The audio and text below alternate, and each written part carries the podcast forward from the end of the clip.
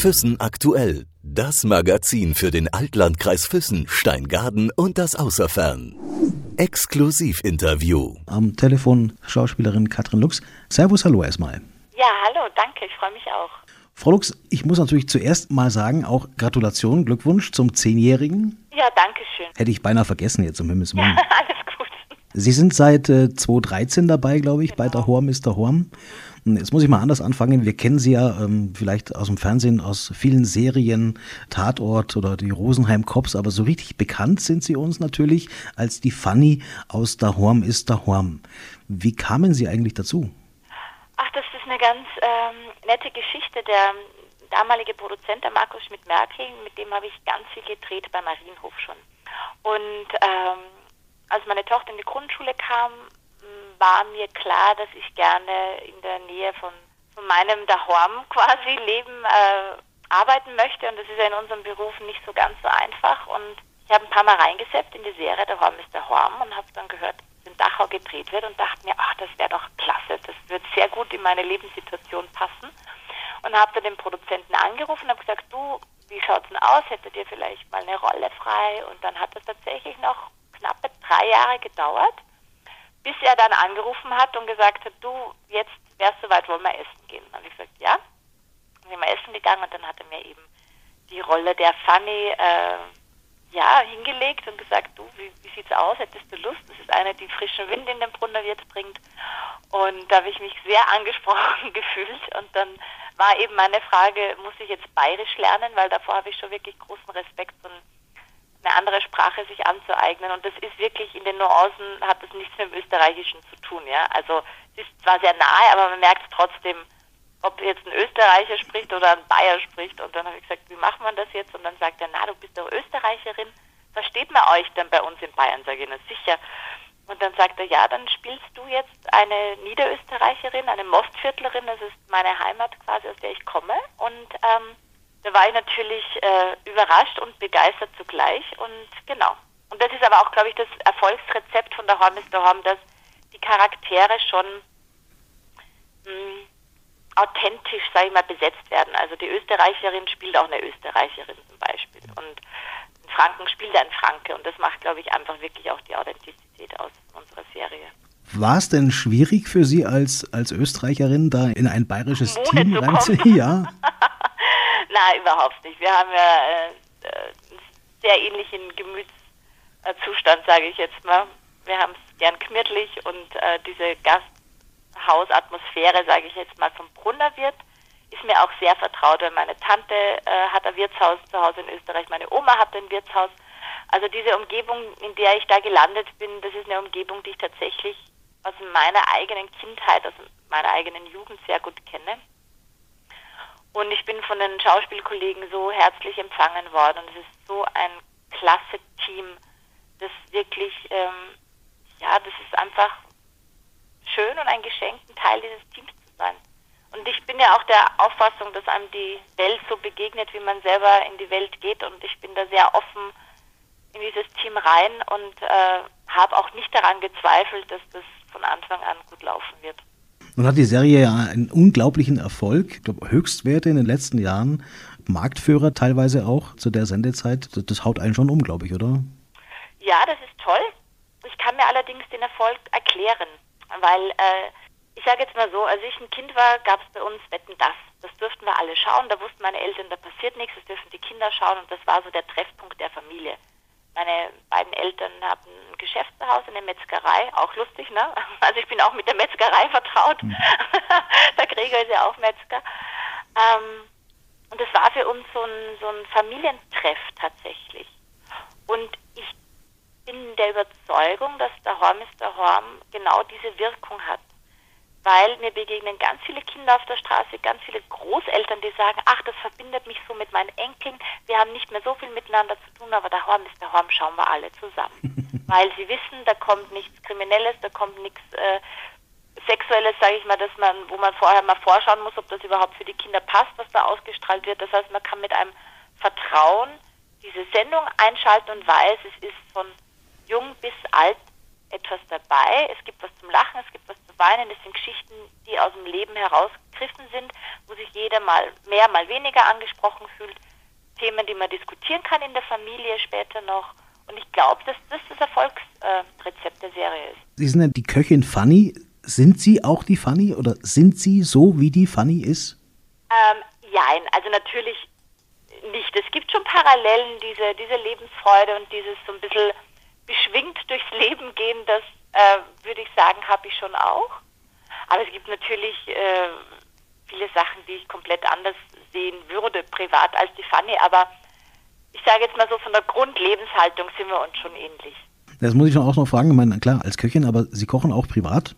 Ich koche auch privat, tatsächlich mehr, seit ich diese Figur spiele. Ich habe mich auch äh, in die Gastronomie, sage ich mal, eingeschlichen vor den Dreharbeiten und habe so ein paar Tage Praktikum in der Küche gemacht, in der äh, gehobenen Gastronomie, um mal auch richtig schneiden zu lernen. Ich habe natürlich auch zu Hause, sage ich mir jetzt mal ganz unprofessionell geschnitten, wie man halt so sein Gemüse schneidet.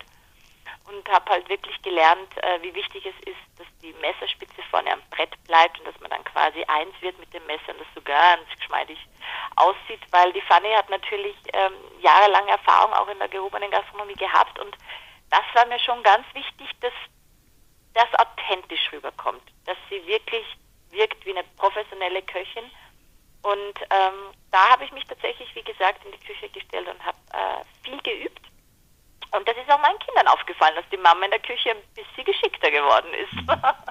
ja. Über 2000 Folgen habe ich jetzt gelesen, ähm, sind es doch schon geworden bei der Horm ist der Horm. Wüssten Sie, wie viele Folgen Sie schon jetzt dabei Zählen Sie mit?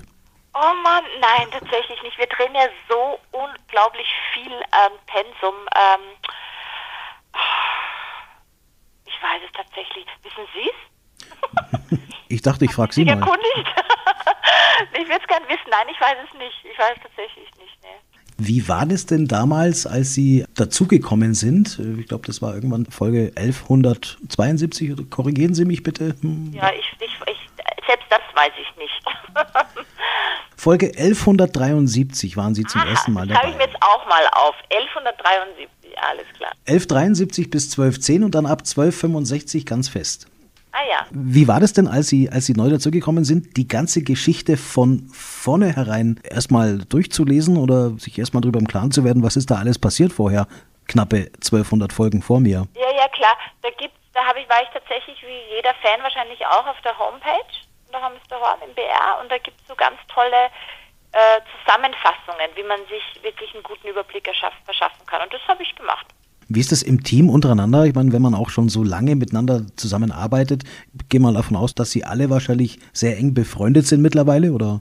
Ja, schon. Also wir bringen schon sehr viel, wie gesagt, sehr viel Lebenszeit miteinander und ich würde schon sagen, dass wir alle miteinander befreundet sind. Mit manchen ist man natürlich näher und das ist ja ganz, ganz normal, ähm, weil es vielleicht mehr Überschneidungspunkte auch im Leben gibt.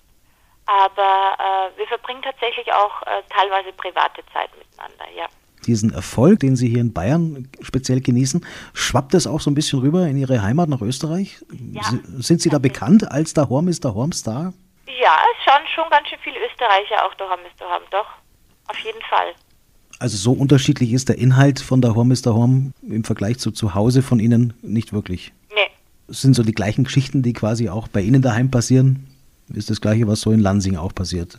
einiges. Vor allem im Grunde wird, wenn dann diskutiert wird zwischen den Generationen, was führen wir ein oder was wird nicht eingeführt, weil wir bleiben beim Alteingesessenen. Klar sind das Diskussionen, die ich auch kenne, die auch bekannt mir vorkommen und ähm, also so wie gesagt, also fremd ist mir Lansing definitiv nicht. Hat man als Schauspieler auch die Möglichkeit, da äh, was mit einzubringen, auch ähm, in den ja. ein oder anderen Szenen eventuell? Ja, wir dürfen jederzeit zu den Autoren hoch und äh, Geschichten vorschlagen. Und da sind sie sogar sehr glücklich darüber und das machen wir eigentlich auch regelmäßig. Also wir haben da schon sehr viel Freiheit. Wir haben auch die Freiheit, unsere Texte letztendlich uns noch mundgerecht umzuschreiben. Jetzt dauert eine Folge, glaube ich, 30 Minuten eben. Vier sind es in der Woche. Das heißt, Sie drehen jede Woche. Ja, ja, wir drehen jeden Tag eigentlich, ja, genau. Schauen Sie selber auch ab und zu dann abends? Ja. ja. Jede Folge? Nein, das geht, geht sich zeittechnisch nicht aus. Aber ich gehöre zu den Schauspielern, die sich selber äh, schon anschauen wollen, auch um zu überprüfen. Mir ist es ganz wichtig auch ähm, zu schauen, wie, wie äh, überträgt sich das, weil was man selber empfindet beim Spielen hat nichts damit zu tun, dass das auch genauso rüberkommt. Also es gibt Momente, wo ich mir denke, boah, die Szene, das war jetzt auf den Punkt gespielt und dann schaue ich es mir an und denke mir, ey, komisch, schade, dass man es nicht sieht. Äh, das gibt es auch umgekehrt, dass ich mir denke, oh, das ist nah, da habe ich Bauchweh bei den Szenen, die sind nicht so gut geworden und dann schaue ich es mir an und denke mir, oh, im Großen und Ganzen funktioniert es aber. Also ähm, ja, also zur Selbstüberprüfung schaue ich es mir schon an. Das heißt, Sie schauen es an und dann freuen Sie sich manchmal oder Sie ärgern sich manchmal? Genau. manchmal lache ich auch. Nun sind Sie ja am 16. Dezember bei uns in Hohenschwangau zu Gast mit eben Ingeborg. Hohenschwangau, kein Ort, an dem Sie noch nicht gewesen sind, nehme ich mal an.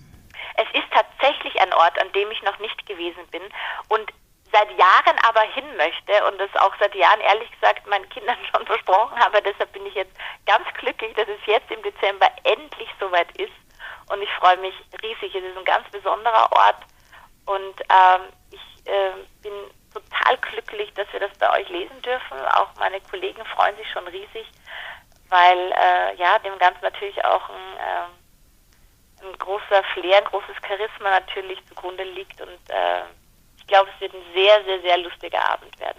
Nun ist Ingeborg ja vielleicht nicht unbedingt eine Weihnachtsgeschichte, aber es passt trotzdem. Ja, aber es geht um Liebe und Weihnachten ist ja das Fest der Liebe.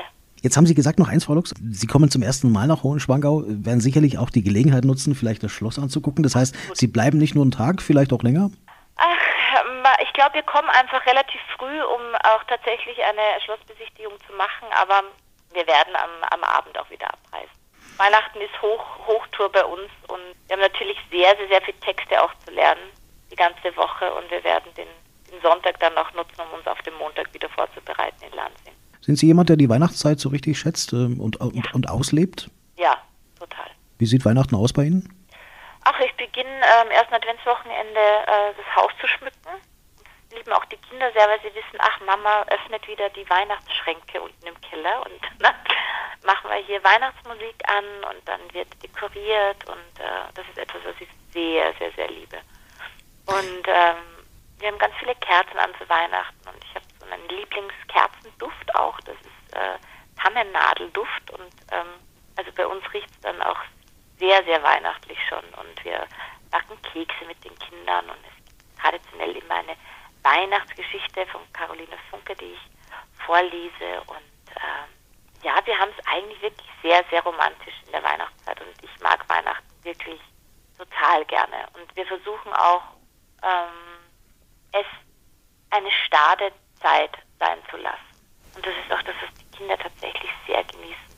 Dass es nicht so gehypt wird hier, sondern dass wir uns auf wirklich das Wesentliche besinnen. Und eh, so sehe ich eigentlich den Winter auch. Das ist so die Zeit, wo es um Reflexion mehr geht, um sich ein bisschen zurückziehen, um ähm, ja, sich zu Hause gemütlich zu machen.